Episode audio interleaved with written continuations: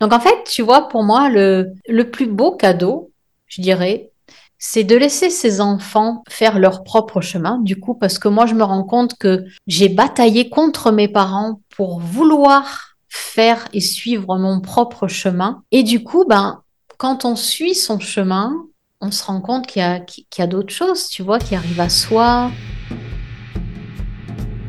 Bienvenue à Histoire de pardon. Mon nom est MC Lessard. Je suis coach de développement personnel et conférencière sur la souveraineté féminine. À chaque épisode, je mets en lumière le parcours de pardon d'une sœur d'âme. Qu'elle ait pardonné ou qu'elle n'ait pas pardonné, je lui donne le micro pour qu'elle partage son cheminement et en ce faisant, qu'elle inspire le vôtre. Alors, je vous souhaite une bonne écoute et une bonne réflexion. À bientôt!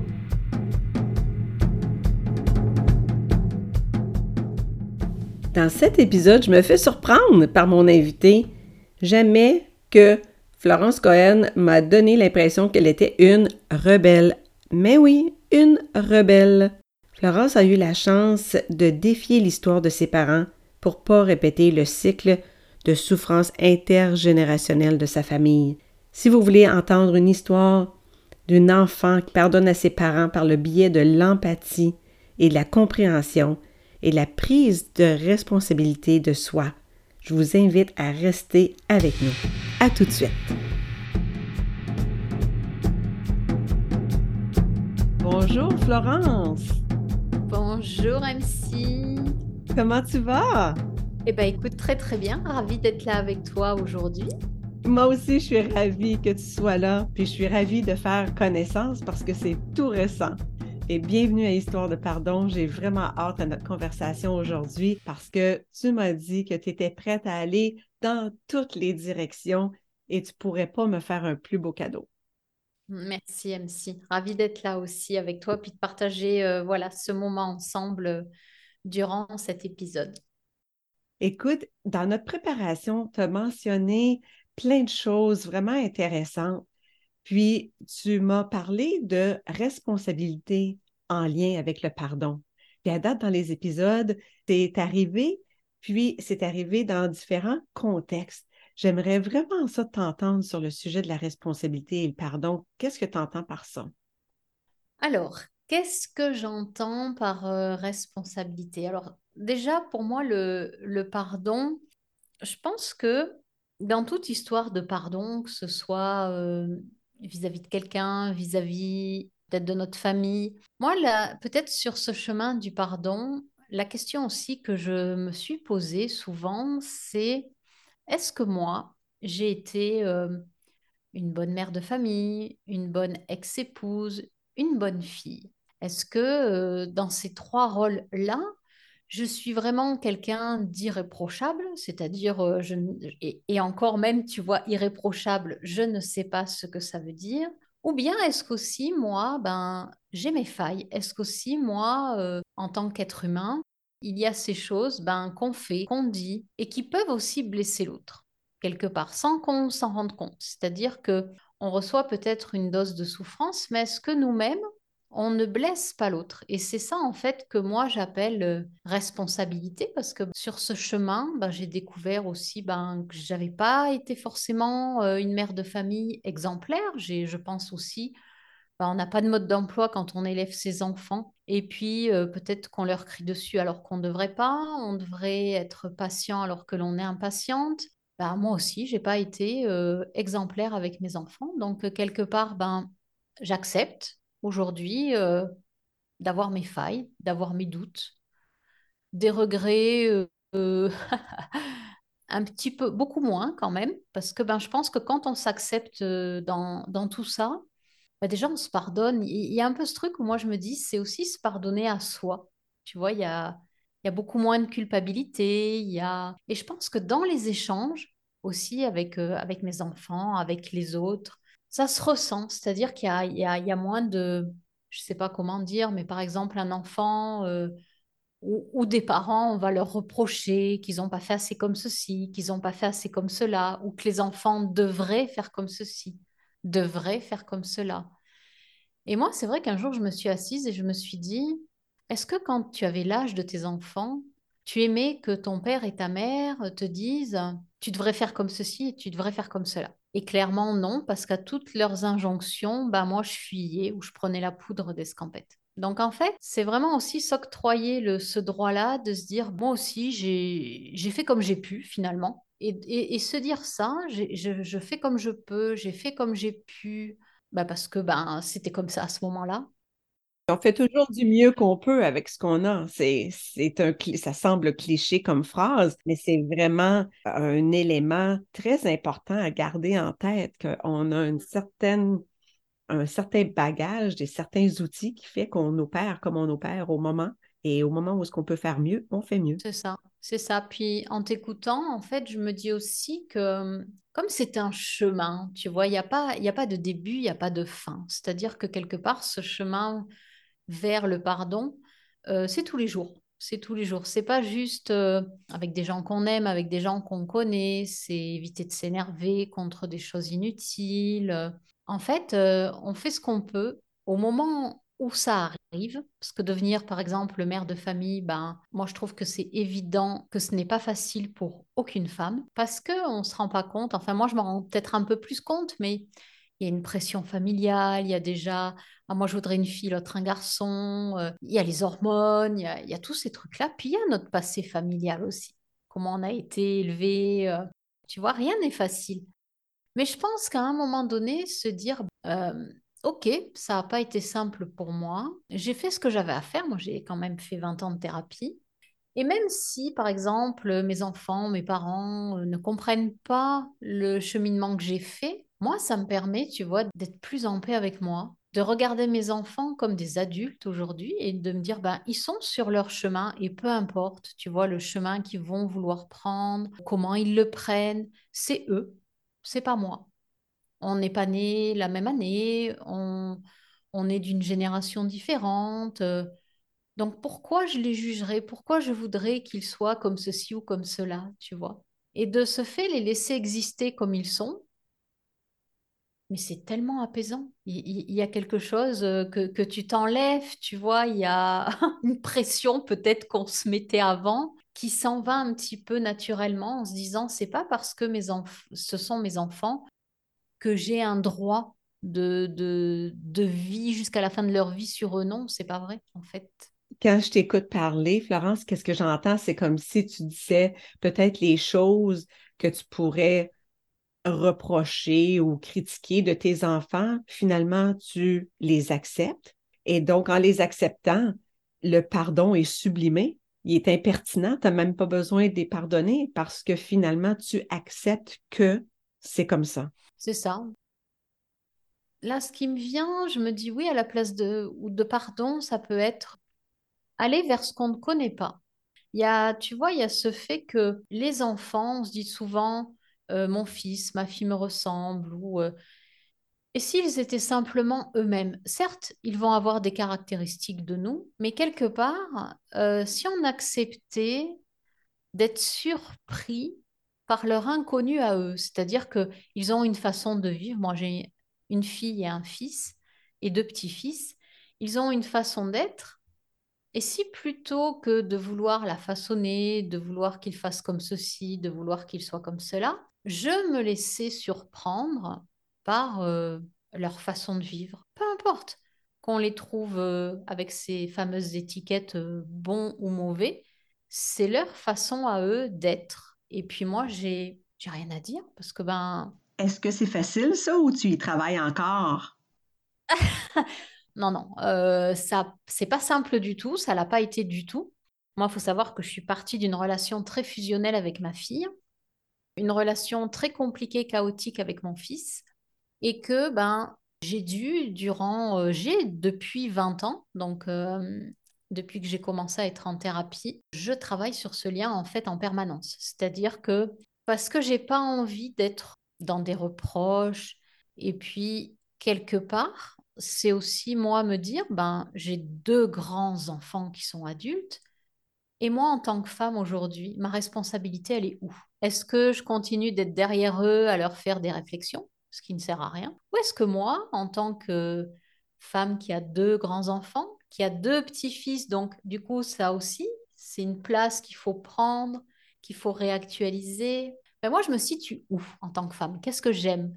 Qu'est-ce que je n'aime pas? Qu'est-ce qui me fait vibrer? Qu'est-ce qui me fait douter? Et en fait, je crois que dire, ben ok, mes enfants, ils sont sur leur chemin, peu importe tu vois, comment ils vont le prendre, ce qu'ils font. Toi, ton chemin là maintenant, il est où concrètement? Qu'est-ce comment tu veux comment tu veux faire? Et en fait, c'est aussi accepter qu'on va aller sur un chemin qui est à soi une fois que nos enfants sont grands, mais qu'il faut apprendre à le vivre sans culpabiliser et sans culpabilité. Parce que c'est comme ça justement que peut-être on va facilement faire des reproches aux autres parce qu'on ne vit pas ce qu'on aimerait vivre euh, une fois que nos enfants sont grands. Surtout aujourd'hui, il y a de plus en plus de couples divorcés, de plus en plus de femmes divorcées. La difficulté, c'est de se dire, ben, une maman s'occupe régulièrement de ses enfants et puis elle a toujours ça en elle, ben, et moi aujourd'hui, vers où je peux aller? Qu'est-ce que je peux faire qui me plairait, mais sans se sentir, je ne sais pas comment dire. Tu sais, je pense que la dernière fois, il y a une maman qui m'a dit, euh, qui est divorcée, qui m'a dit, en fait, quand je veux faire quelque chose sans mes enfants, je ne sais pas. Je culpabilise de faire quelque chose sans eux. Donc en fait, tu vois, pour moi, le, le plus beau cadeau,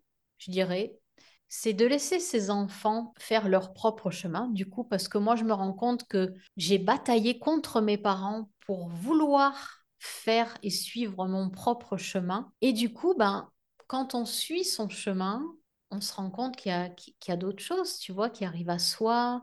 Ça fait qu'on dirait que tu es capable de lâcher prise de tes attentes envers tes enfants, puis ça te donne du temps puis de l'espace pour toi pour te redéfinir.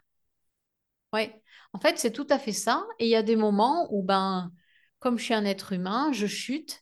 Et puis je me dis, ah, pourquoi ils m'appellent jamais hein, Pourquoi ils viennent pas Tu vois? Et parfois, ben, ouais, je rumine comme tout le monde, je leur en veux. Je me dis, ouais, mais c'est pas drôle parce que je les vois pas, parce que c'est toujours moi qui appelle, parce qu'eux, ils m'appellent pas. Puis à un moment donné, je me suis dit, mais si j'arrêtais aussi de mettre euh, toutes ces étiquettes-là, tu vois, euh, bon, mal. Euh, toi, tu sais que si tu veux les appeler, tu peux les appeler, ils décrochent, tu vas échanger avec eux. Donc, je dis tout simplement accepter la relation telle qu'elle est. Et elle n'a pas à être euh, avec des fleurs, des violettes, des roses, des ronces, on s'en fout. C'est juste que je pense que de toute façon, nos enfants, ils partent avec un handicap, comme nous, on est parti avec un handicap.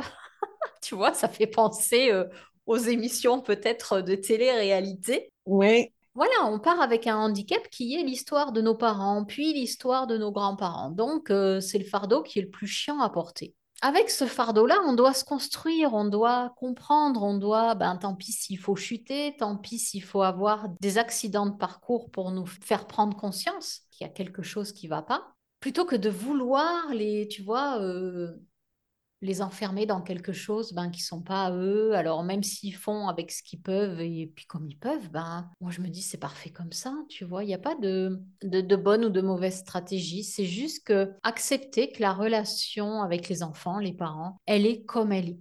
Voilà. Parce que quoi qu'il arrive, même si on essaye de changer quelqu'un, ça marche pas déjà, parce que moi j'ai essayé pendant de nombreuses années euh, avec mon ex-mari, ça n'a pas fonctionné. Si on essaye de changer les autres, eh ben, je sais pas toi, MC, mais moi, je sais que des fois, ben voilà, je me dis, j'aimerais bien que... Non, dans mon ancienne vie, j'aimerais bien que lui ou elle change. Puis finalement, ben, les gens ne peuvent pas changer comme ça sur commande parce qu'ils ont leur propre histoire, leur propre euh, galère, tout ça et tout. Qu'est-ce que tu veux dire, Florence? C'est pas des marionnettes, puis on peut pas tirer sur leur ficelle puis leur faire faire qu'est-ce qu'on veut? Oh! Ben non! Non, puis, puis on s'use tellement, on perd tellement de temps à vouloir changer l'autre que je le vois encore chez des femmes divorcées que j'accompagne, hein, qui essayent de changer leur euh, nouveau conjoint. Leur... C'est une perte d'énergie une perte de vitalité, mais qui est tellement énorme. Changer l'autre, ça fonctionne pas. C'est ça. Puis à la limite, c'est, euh, c'est arrogance, puis c'est irrespectueux, parce qu'on est en train de s'imposer à eux puis dire moi, je sais qu'est-ce qui est bon pour toi et ça va être A, B, C et pas X, Y, Z. Alors, je t'enlève ta souveraineté, je prends ton pouvoir et tu vas faire ce que je te dis. On voudrait pas se le faire faire, mais on se permet de le faire aux autres. Puis, mais à pas, j'ai été là. Oui, c'est exactement ça. C'est-à-dire que on n'aimerait pas que quelqu'un nous dise quoi faire, comment faire. Ne serait-ce que voilà, si on prend l'exemple parent-enfant. Donc c'est vrai qu'essayer de changer quelqu'un, Et même quand la personne euh, réagit en disant OK, tiens, ça je vais le faire pour toi, on va se rendre compte qu'on n'est pas contente de la façon dont c'est fait. Donc en fait, c'est le truc, tu vois, le chat qui tourne en rond là, en se disant bah, je veux le changer, mais j'y arrive pas. Et pourquoi? Bah, Parce que c'est soi-même, avec soi, où on doit trouver euh, ce qui nous plaît, ce qui nous plaît pas. Moi, mes parents, ben, euh, j'ai pardonné à mes parents. Moi, ça a été ma, ma plus belle réussite, c'est celle-là, en fait. C'est d'avoir compris de qui je venais, où étaient mes racines. J'avais un père et une mère, mais que moi, je n'étais ni mon père ni ma mère. C'est-à-dire que quelque part, je suis Florence, mais je ne suis pas ni Yves et ni Catherine. Je suis, euh, je viens de ces deux êtres humains qui sont complètement aujourd'hui parfaits pour moi, puisque quelque part renier mes parents, c'est que je me renie moi s'accueillir dans tout ce qu'on est de beau, de magnifique, euh, de pas beau, non. Eh ben c'est ça, c'est se dire mes parents, ils sont comme ça, je les aime comme ils sont. Bon, c'est tout un chemin, hein. mais parfois, tu vois, je retombe quand tu dis est-ce que c'est un chemin facile? Non. Parfois, je me sens encore ben, reprochée, je suis toute seule, je rumine, je reproche à mon père des trucs, je reproche à ma mère des trucs. Et puis d'un coup, je me dis, hop, hop, hop, où tu es là, où tu vas, pourquoi tu lui reproches ça? Qu'est-ce que tu as dû leur pardonner à tes parents? Ah, qu'est-ce que j'ai dû leur pardonner? Alors, moi, j'ai souffert d'une maman qui, euh, qui me battait. Moi, j'étais une enfant battue, bon, comme beaucoup d'enfants, et d'un père qui était absent. Donc, moi, j'avais toujours l'espoir que quand mon père euh, rentrait, franchissait le seuil de la maison, ben, je l'imaginais comme Zorro, en fait. Tu vois, j'imaginais que ce père allait me sauver des griffes de ma mère mais ce qui est toujours d'actualité, hein, c'est-à-dire que on va se marier en choisissant un homme, espérant qu'il nous sauve de ce qu'on a vécu de la petite enfance. Et au bout de ben, plusieurs années de mariage, les femmes se rendent compte que les hommes ne bougent pas parce que ben, ce qu'on a vécu enfant, on ne peut pas le vivre différemment quand on sera adulte. Donc moi, ben, j'ai dû, euh, voilà, j'avais, enfin, j'ai une mère qui n'a pas la fibre maternelle, donc euh, bah, j'ai dû accepter ça, me dire toutes les femmes n'ont pas la fibre euh, matérielle, matérielle, ah, le lapsus, maternelle, mais aussi comprendre l'évolution de l'enfant et de l'enfance. C'est-à-dire que ben, je suis allée un peu me renseigner, j'ai un petit peu regardé d'où venait cette protection de l'enfance. Je crois que c'est Jean-Jacques Rousseau qui a commencé d'ailleurs à, vouloir euh, à ce qu'on protège les enfants, sachant que lui-même, je crois, avait abandonné certains de ses enfants. Donc, j'ai découvert, en fait, pour pas rentrer dans, les trucs euh, un peu trop pompeux, qu'en fait, être enfant et avoir des enfants, ben, c'est un sujet qui est éternellement difficile, qui est pas évident. Est-ce qu'on veut vraiment un enfant? Est-ce qu'on est capable de l'éduquer? C'est très compliqué. Quand on a eu une éducation soi-même compliquée, on ne pourra reproduire que l'éducation compliquée qu'on a reçue entre ben, les, femmes qui veulent des enfants, celles qui n'en veulent pas, celles qui se disent, bon, j'ai assez travaillé, maintenant je veux un enfant. Donc en fait, euh, c'est comprendre aussi l'année ou la période à laquelle sont nés nos parents. Moi, mes parents sont nés pendant la Seconde Guerre mondiale, donc entre 39 et 45.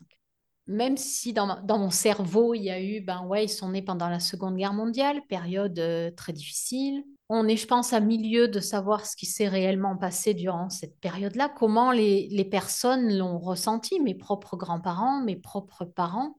Et puis en ce moment, ben, c'est marrant parce que je suis peut-être plus apte à regarder des films sur cette Seconde Guerre mondiale, par exemple en Espagne ou ailleurs, et constater que c'est pas parce qu'on dit la Seconde Guerre mondiale, elle a duré de 39 à 45, qu'elle n'a pas perduré après. Ça s'éternise beaucoup plus longtemps. Et donc, euh, ben, comprendre que mes parents, ce qu'ils ont vécu, même s'ils sont nés, euh, ma mère en 41, non, mon père en 41, ma mère en 44, même s'ils étaient petits, ils ont été imprégnés de ce qu'ont ressenti mes grands-parents et toute la famille autour. Mais oui, c'est les années formatrices, l'enfance. Ouais. Et, et en fait, c'est voilà, c'est comprendre et accepter, parce que comprendre c'est une chose, l'accepter c'est une autre qu'ils ont eu, ben, aussi, ils sont nés pendant une période très difficile, très, très violente.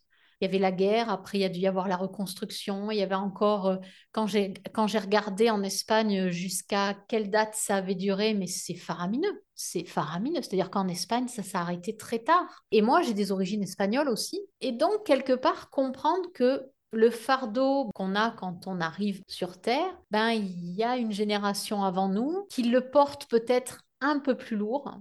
Donc c'est pas facile et c'est intégré ben que ma mère et mon père ben sont nés durant cette période-là et que ça a été euh, très dur pour eux. Même ma mère a pas pu en parler parce que ça la faisait euh, encore souffrir donc elle a pas pu m'en parler vis-à-vis de mon éducation avec moi. Mon père voilà m'en a dit euh, quelques mots mais c'est en fait, en apprenant à aller les interroger et aller écouter leur histoire, en fait, qu'on comprend que ça n'a pas été facile.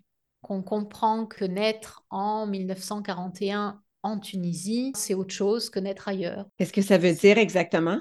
Mon père, il y avait sept enfants. Quand mon grand-père est décédé, c'est mon grand-oncle qui a pris les sept enfants sous son aile. Donc, il y a vraiment euh, quelque chose où ils sont partis de zéro, ils sont nés dans la misère, en fait. Donc, en plus de naître durant la Seconde Guerre mondiale, ils sont nés dans la misère. Et quelque part, ce qu'ont construit mes parents, ben oui, c'est quelque chose, mon père est très fier de ce qu'il a construit. Et, et moi, je comprends aujourd'hui encore la peur de finir dans la misère. Parce que quand tu nais dans une période où ben, tu nais dans la misère, c'est la guerre, tu ne peux transmettre que ça parce que tu ne connais que ça dans tes cellules, dans ta façon d'être, dans ta façon de parler. Et en fait, moi, j'ai appris à aller à la découverte de mon père et au travers de la découverte de mon père, de mon histoire. Toute ma famille, mes oncles.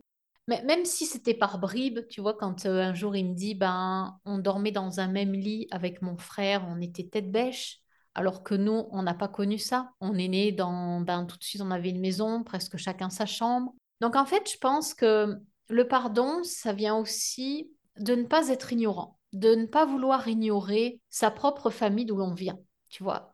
Pas leur fermer la porte parce que ces gens-là ne parlent pas, ces gens-là n'osent pas exprimer leur souffrance ou ne savent pas l'exprimer parce qu'ils n'ont pas accès comme nous aujourd'hui à des thérapies, à des thérapeutes et et qu'on ne sait pas comment parler, on ne sait pas comment dire ce qui est difficile et est-ce qu'on a le droit de le dire? Donc moi j'ai réussi à sortir de là et à me dire je j'arrête de juger mes parents, de leur reprocher des choses et j'arrête d'être ignorante.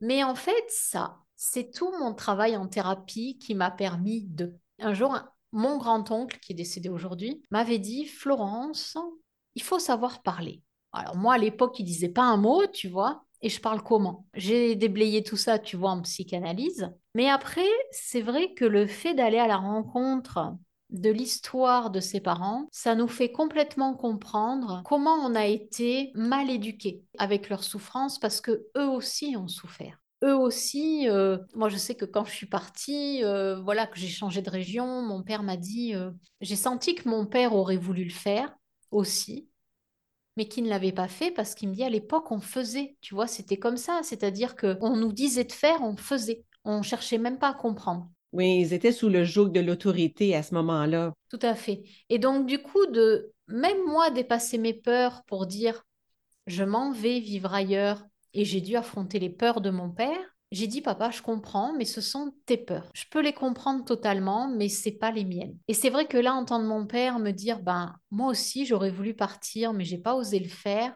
Et en fait, c'est très riche d'enseignement. C'est-à-dire que quelque part, ce que nous on a pu faire, c'est grâce à nos parents ce que peut-être eux n'ont pas osé faire, mais qui tentent au travers de leurs enfants, tu vois, de... Il faut toujours une rebelle dans la famille. Hein. Bon. C'était toi ça?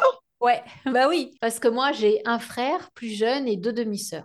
Et moi, je suis celle ben, qui a osé faire des choses que les trois autres n'ont pas fait, ou même vis-à-vis -vis de mes parents ou de mon père. Bon, c'était difficile de s'élever et quelque part, si on accepte d'aller plus loin dans la compréhension de l'histoire de nos parents, eh ben on découvre des trésors en fait. Il y a vraiment, et, ça, ça fait partie de nous. C'est-à-dire que quelque part, si on est là à juger ses parents, à les critiquer, à ne pas leur pardonner, on passe à côté de quelque chose. On passe à côté d'une histoire qui est riche, qui est belle, que seuls nos parents peuvent nous raconter. Et c'est comme ça qu'on va prendre conscience qu'on fait partie de, de cette vie-là, Et que nous, on a eu la chance, enfin moi je m'estime chanceuse, même si ça a été très dur, de défier tout ce qui peut être défié pour aller plus loin. Ben voilà, je suis partie, j'ai divorcé. Mon père qui voulait pas que je divorce, qui avait peur que je divorce. Et quelque part, c'est d'aller découvrir qui sont nos parents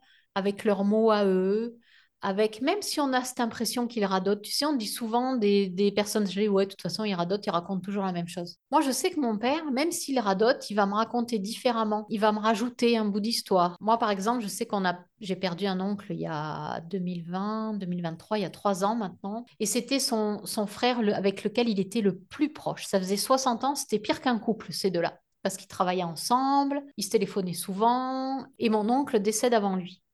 Et je me dis, mon Dieu, est-ce que mon père, il va pas partir juste après? Donc la peur que mon père ben, meure aussi. Et quelque part, mon père, comme on se voyait régulièrement quand on habitait dans la même ville, il déchargeait. Il me parlait. Il me disait ce qui était dur pour lui. Je disais, c'est pas grave, Florence, écoute-le, il a besoin, il a besoin, il a besoin. Après, j'ai appris, parce que ça, il me le disait pas, par euh, ma belle-mère, que bon, ben, c'était compliqué pour lui. C'est-à-dire que le soir, la nuit, il se réveillait en pleurant. Il y avait beaucoup de choses qui remontaient. Il reste que trois frères. Et je fais, ah d'accord, il me le dit pas, tout ça. Bon. Mais à ma façon d'écouter mon père, je savais si c'était mieux ou pas. Et puis à un moment donné, il, il me parlait un peu moins de, de mon oncle. Et puis à un moment donné, je l'entends dire, euh, depuis qu'il n'y a plus Claude, donc euh, qui est mon oncle, il me dit, j'ai l'impression d'avoir une jambe en moins. Là, tu te dis, bon, c'est quand même pas complètement passer en même temps un processus de deuil, c'est très long, surtout quand tu as 80 ans et que tu perds ben, celui euh, avec lequel tu as toujours été. Et du coup, ben, découvrir aussi, tu vois, j'ai l'émotion qui arrive, la fragilité de la vie chez nos parents, c'est-à-dire se dire, ben, il y a ce quelque chose aussi euh, chez eux qui est fragile, mais nous, on les voit, tu sais, comme euh, des dieux, comme des personnes qui sont invincibles, intouchables, rien ne les effraie, ils font que t'engueuler de toute façon. Et puis là, ben, tu découvres un être humain qui n'est pas ton parent, qui n'est pas ton père. C'est un être humain plein d'amour, plein de fragilité, plein de peur. Et cette découverte-là, mais elle est... C'est ça qui te construit. C'est d'avoir que, ben moi, je vais pas lui partager mes peurs parce que je les travaille toute seule. Donc, je j'ai pas besoin de lui partager mes peurs. Je m'en, en fait, parce que ben, Va t'aller chercher ton soutien ailleurs. Voilà. Mais c'est beaucoup d'empathie, ça. Oui, mais en même temps, j'ai tellement la chance d'avoir eu deux parents comme ça. Je, vais t'expliquer pourquoi. C'est-à-dire que ma mère, même si elle ne voulait pas d'enfant, ok, elle voulait pas d'enfant. Mais du coup, j'ai pas eu le problème de ma mère à m'occuper, tu vois. Dans ma quête de liberté, il n'y a pas eu ma mère qui m'a dit euh, pourquoi t'es pas là, qu'on se voit pas? Enfin, voilà, tu vois, euh, ma mère voulait pas d'enfant, c'est comme ça. Donc, du coup, tu te dis, même si c'est terrible pour un enfant, mais moi, femme rebelle, un petit peu, qui est, voilà, euh, bah, je me dis finalement, ma mère, elle m'a pas ennuyée, elle m'a pas empêché de. Mon père, ça a été différent parce que ben, mon père, c'est c'est toute euh, plus ou moins la communauté avec lui, même si lui n'était pas souvent là.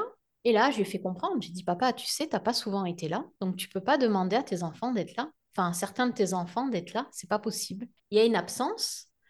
Et donc, ben, il faut savoir qu'on ne peut pas ressentir ce que toi, tu voudrais à cet âge-là aujourd'hui. Et donc, en fait, mon père, lui, m'a vraiment permis de défier toutes mes peurs. Ah oui? Ah oui. En fait, je me suis rendu compte que ce dont j'avais peur, de faire pour moi, de, de penser pour moi, c'est parce que je me confrontais en fait aux peurs de mon père. Et donc j'avais pris le parti, quand je croisais mon père régulièrement, qu'on mangeait ensemble, de lui dire tout ce que je faisais. J'ai pris un chien, j'ai vendu ma voiture, j'ai fait ceci, j'ai fait cela. Et donc lui me disait, mais pourquoi tu fais ci, pourquoi tu fais ça, pourquoi tu n'as pas fait ci, pourquoi tu fais pas comme ça, pourquoi Jusqu'au jour où je lui ai dit, il sentait quand, quand ça allait pas, il me dit, mais qu'est-ce qu'il y a qui va pas? Je lui dis, tu sais quoi, papa?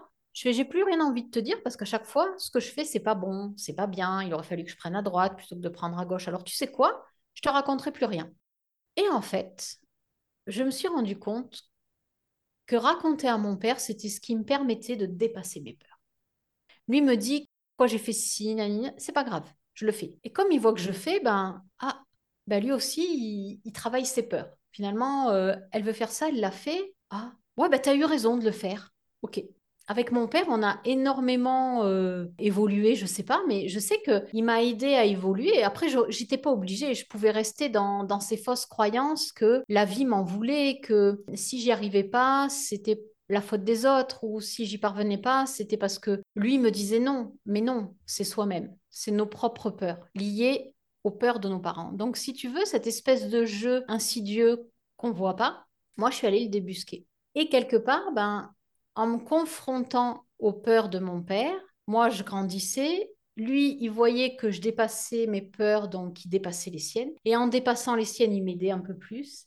Et ça a été vraiment une autre relation que j'ai pu établir avec mes parents. Et je le remercie, enfin, je remercie toujours chaque jour de l'avoir fait pendant qu'ils sont vivants. Tu vois, d'avoir fait ce travail en psychanalyse et de continuer de le faire malgré le fait que je sois plus en thérapie, de leur vivant. Mon père est venu me voir en Bretagne, on a vécu des moments, mais j'aurais jamais cru vivre des moments de partage comme ça avec mon père. On s'est régalé. Ah, je suis contente pour toi.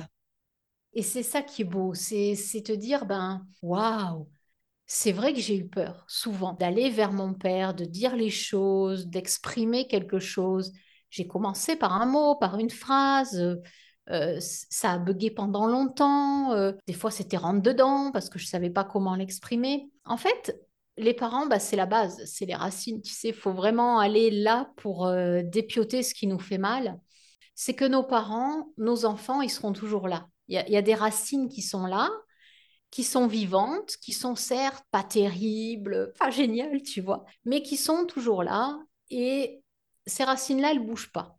La seule chose qu'il faut faire, c'est aller comprendre pourquoi ça dysfonctionne, en parler, les confronter, se confronter soi-même à ses peurs, se confronter soi-même à ce qu'on ressent. Et à force de faire ça, ben on se rend compte que nos parents, c'est juste nous, ils sont comme nous, ils sont humains. Et une fois qu'on accède à ce niveau-là, ben c'est vrai que on se dit waouh, oh, mais la chance que j'ai d'avoir des parents comme ça, parce que j'aurais pas pu être moi sans parents comme ça. C'est tout un cheminement courageux que tu as fait, puis très, très, très conscient. Moi, j'utilise souvent l'expression, Florence, de porter la conscience, c'est-à-dire soit que ce soit dans un couple ou un enfant adulte avec son parent, ou est-ce qu'il y en a un des deux qui a une fréquence de conscience peut-être plus élevée? Sinon, s'il n'y a pas ça, bien, un pointe le doigt à l'autre, puis l'autre pointe le doigt en retour et c'est un conflit sans fin. Et pour que le conflit puisse prendre fin, il faut qu'il y en ait un des deux parties qui s'élève, puis qui porte la conscience et qui guide la relation pour qu'elle s'en aille dans une nouvelle piste vers la guérison, vers la paix, vers l'harmonie, vers une meilleure communication. Mais c'est tout ça que tu as fait, toi, pendant toutes ces années-là. Chapeau. Oui, c'est pas encore fini parce que c'est vrai qu'on se dit, bon, je suis arrivée là, ok, c'est génial. Maintenant, bon, avec mes enfants, je fais comment, tu vois, parce qu'en fait, c'est jamais fini. Je me dis, c'est vrai que j'ai pu, euh, comme tu dis, porter peut-être la conscience un peu plus haut, et puis c'est vrai que des fois, je me pose la question, ben, avec mes enfants, est-ce que je dois aussi continuer sur ce chemin où je me dis, ben oui, je pense, tu vois, j'accueille qui ils sont, comme ils sont. Si on ne se voit pas tout de suite, eh ben, on se reverra peut-être un peu plus tard, c'est pas gênant. De continuer, en fait, de, tu vois, je me vois avec un coupe-coupe, de continuer de couper ce qui doit l'être et ce qui est en souffrance pour eux. Et puis, leur permettre euh, peut-être aussi de s'exprimer comme ils en ont envie sans se sentir jugés. Quand je parle avec ma fille, j'essaye d'être plus à l'écoute, de pas lui donner de conseils, de, de lui dire ah ouais, t'as fait ça, punaise, mais moi, si j'avais fait ça comme toi, voilà mes peurs. Donc, d'être vraiment dans quelque chose de différent. Mais je me rends compte que de l'autre côté, si tu veux, quand moi je me positionne différemment, c'est pas accepté de la même façon encore. Et après, voilà, c'est, je pense, tout un cheminement. Je pense que mes parents, voilà, pour moi, c'est OK, c'est acquis, même si parfois je m'emballe, ça dure euh, trois minutes, deux secondes et, puis c'est fini. Mes enfants, j'ai encore du chemin parce qu'il y a mes petits-fils derrière et je m'arrête pas en fait. Il y, a vraiment ce truc où je, je, sais que je dois passer par ces phases où je dois leur dire non, où je dois me dire oui, pour continuer de faire dérailler le train sur un autre chemin que celui qu'ils connaissent, que je connais et qu'on a connu en fait. Donc, euh, tu as des attentes envers tes enfants, puis évidemment, quand on a des attentes envers les autres, les attentes ne sont pas rencontrées. C'est à ce moment-là qu'on est appelé au pardon parce qu'il faut accepter que c'est comme ça ou il faut les pardonner qu'ils font pas comme on voudrait qu'ils le fassent. Mais ça, c'est plus difficile parce que là, il y a une charge émotionnelle qui est un petit peu plus grande avec tes enfants, on dirait. Bah, avec les enfants, euh, je pense que déjà, on aimerait que les enfants soient ce qu'on n'a pas été nous. Mais c'est pas possible. Ensuite, moi, j'apprends à ne plus être dans l'attente euh, vis-à-vis de mes enfants. Oh, mais ce qui fait tellement de bien. C'est vraiment euh, se dire, ben, je prends ce qui est. J'ai appris aussi à être en lien différemment avec mes enfants. Mais ça, c'est le Tao aussi qui, qui m'apprend. C'est-à-dire que c'est pas parce qu'on s'appelle pas, c'est pas parce qu'on se voit pas qu'on n'est pas en lien.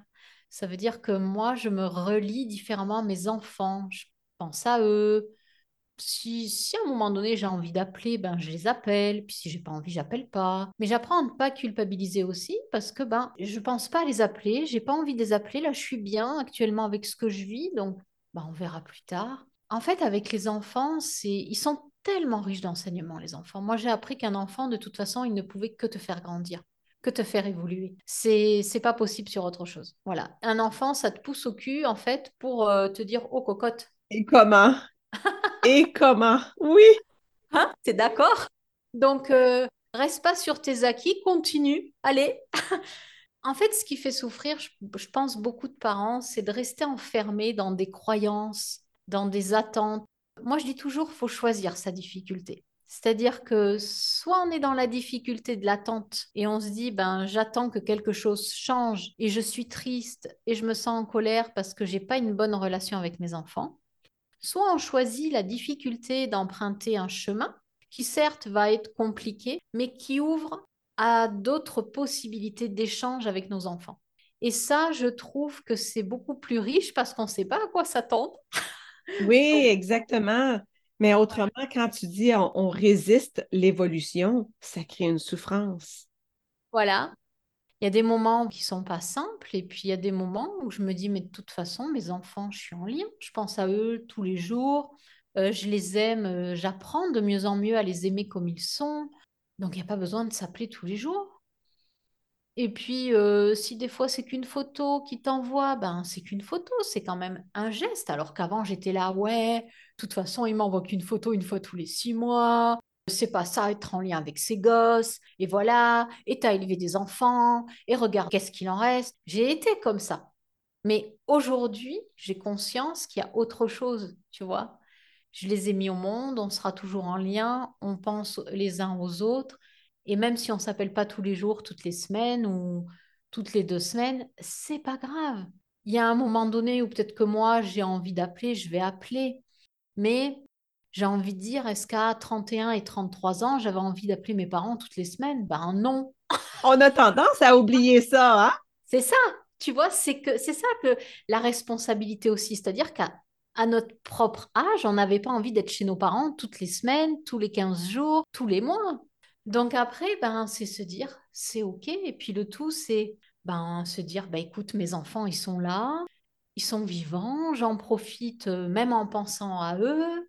Parfois j'ai un coup de fil, parfois c'est mon petit-fils, parfois j'ai une photo, parfois j'ai rien et c'est parfait parce que j'ai pas envie aussi.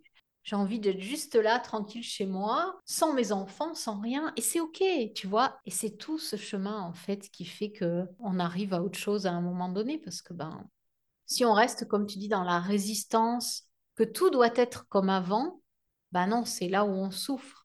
C'est justement si on les regardait évoluer, si on les accompagnait dans leur évolution, et puis ils sont comme ils sont, et puis voilà, et puis c'est pas grave. Mm-hmm. Tu nous tricotes un très beau fil à travers le pardon, à travers tes histoires. Florence, je te remercie beaucoup. Puis euh, j'aimerais savoir qu'est-ce que tu n'as pas dit à date comme mot de la fin que tu aimerais dire à ceux et celles qui nous écoutent aujourd'hui?